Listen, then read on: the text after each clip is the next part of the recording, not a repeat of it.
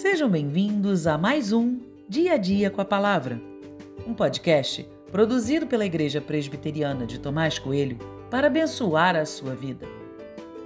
O título de hoje é A Sua Força Vem de Deus e tem por base o texto de Salmos 20, 8, que diz: Eles se prostram e caem, nós, porém, nos levantamos e nos mantemos em pé. O texto está falando da diferença entre aqueles que confiam em Deus e aqueles que não confiam.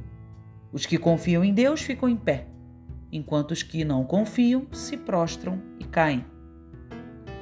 Mas vamos pensar no processo que envolve tudo isso. Imagine alguém que está em pé.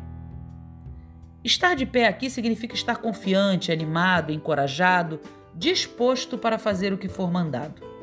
Essa é a posição original de qualquer pessoa, tanto dos que confiam em Deus como daqueles que não confiam.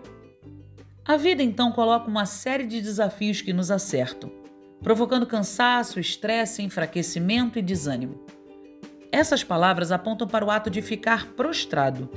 Repare que, de acordo com o salmista, tanto aqueles que confiam em Deus como os que não confiam sofrem e são suscetíveis aos mesmos ataques. A diferença está na resposta às dificuldades. Os que não confiam no Senhor caem por terra, ficando completamente abatidos, enquanto que os que confiam se levantam e se mantêm de pé.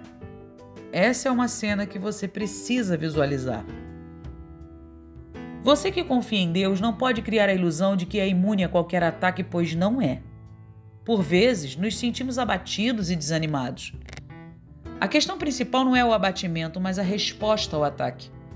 Se você confia em Deus, olhe para o Senhor, segure em sua mão se levante. Não por você, mas a partir da força que Ele te dá. Nunca esqueça que essa força não é sua, mas dele.